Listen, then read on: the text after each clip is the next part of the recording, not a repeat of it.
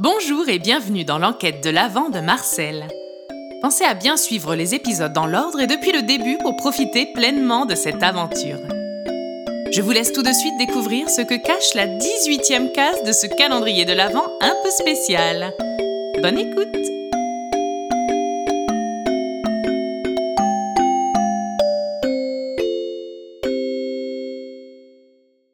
Léon et Auguste faisaient le bilan de leur enquête pendant leur petit déjeuner.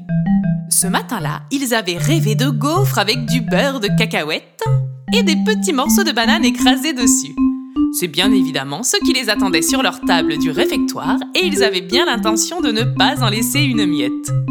Au moins, avec un tel repas, ils savaient qu'ils tiendraient aisément jusqu'à l'heure du déjeuner sans avoir faim. Si le contenu de leur assiette les réjouissait particulièrement, il n'en était pas de même quant au constat qu'ils faisaient de l'avancement de leurs recherches. Il y avait Gédéon et son attitude perturbante de la veille. Mentait-il au sujet de la fenêtre fermée? Et si oui, pourquoi ne pas vouloir le dire? Est-il de mèche avec Marie-Gertrude? Marie-Gertrude, parlons-en Tout porte à croire qu'elle est coupable de la disparition de la liste de Noël, de sa présence étrange sur les lieux, au fait qu'elle s'était volatilisée pour soi-disant se rendre dans un séminaire de magie blanche à Brocéliande. Enfin, il y avait Hector et son étrange aveu. Souvenez-vous, lors de son premier interrogatoire, il avait laissé échapper de drôles de paroles. J'espère aussi que ça n'est pas moi sans le faire exprès qui aurait... Qui aurait quoi, Hector euh, Non, rien, qui a... qui vous a mis trop en retard ce matin? Bon, messieurs, euh, bon courage, je vous laisse, au revoir. Léon et Auguste se demandaient ce qu'il avait bien pu vouloir dire par J'espère que ça n'est pas moi sans le faire exprès qui aurait... Mais qui aurait quoi? Certes, le lutin avait bafouillé tout de suite après cette phrase une pseudo-excuse quant à ces étranges mots. Néanmoins, pour nos deux détectives en herbe, il était évident que le lutin avait laissé échapper malgré lui une information capitale.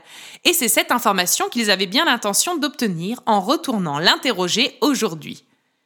Une fois qu'ils eurent terminé d'engloutir la moitié de leur poids en gaufres, ils avalèrent deux grands verres de jus d'ananas et, grâce encore une fois aux nombreux carnets de Gédéon qui répertorient tous les faits et gestes de l'ensemble des habitants du pôle Nord, ils surent où se trouvait Hector ce matin-là. Sa mission du jour était de vérifier l'état du traîneau avant le jour J.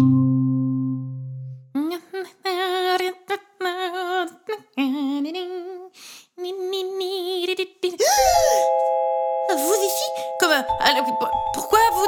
Bonjour, hein? Bonjour Hector.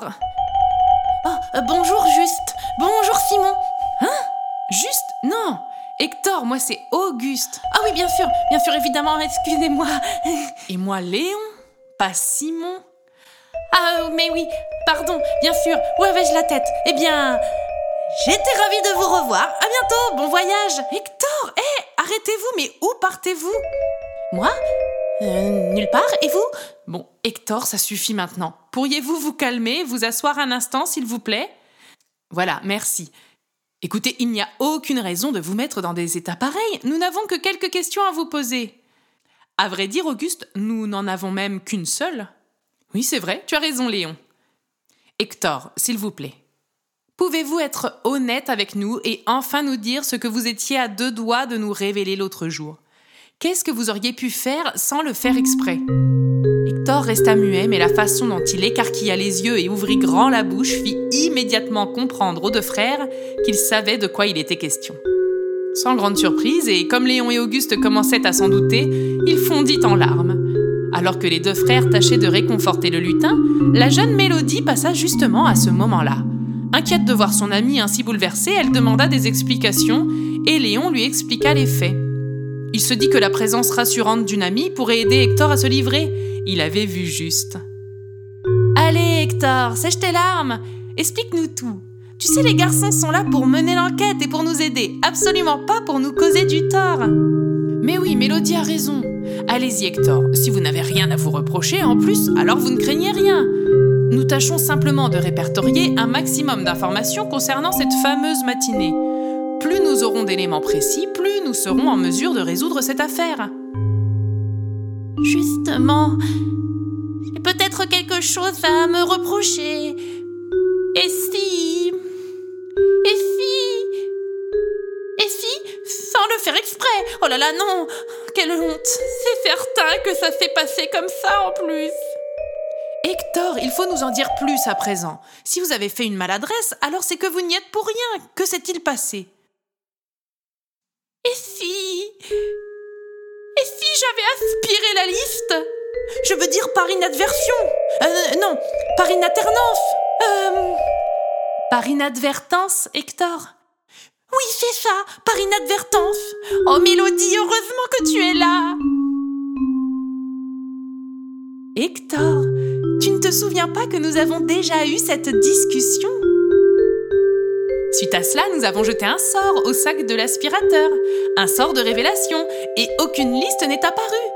Si elle avait été aspirée, tu peux être certain que nous l'aurions retrouvée ce jour-là. Ah oui, Mélodie, tu es sûre? Sûre et certaine. Vous me semblez déjà très habile en magie pour une étudiante, Mélodie. Oh oui, Léon, tout ça me passionne. Vous savez, je n'ai qu'un rêve, un seul. Un jour, devenir le bras droit du Père Noël et le suivre dans ses tournées. Et qui sait, même peut-être euh, le remplacer lorsqu'il prendra sa retraite ou s'il veut simplement prendre des vacances. Oh, ce serait formidable. Alors forcément, ça me motive à travailler énormément au centre de formation et à m'exercer encore et encore. Ouh là là, mais c'est un petit peu ambitieux comme rêve, non? Et alors? Est-ce bien un problème d'avoir de l'ambition?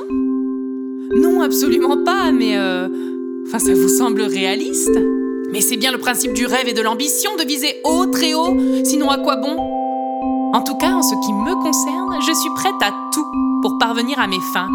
Et je sais que j'y arriverai, faites-moi confiance. Oh, mince, j'ai justement un cours de mécanique du traîneau qui va commencer. Je dois filer. Au revoir Hector, allez, sèche tes larmes, tout va bien. Au revoir messieurs, bon courage pour l'enquête. Léon et Auguste attendirent d'être loin d'Hector pour faire le bilan de ce qui venait de se passer. Ils ne s'attendaient pas à apprendre de telles choses concernant Mélodie. Pour eux, Marie-Gertrude restait la suspecte numéro une, néanmoins ils décidèrent d'ajouter Mélodie à leur liste.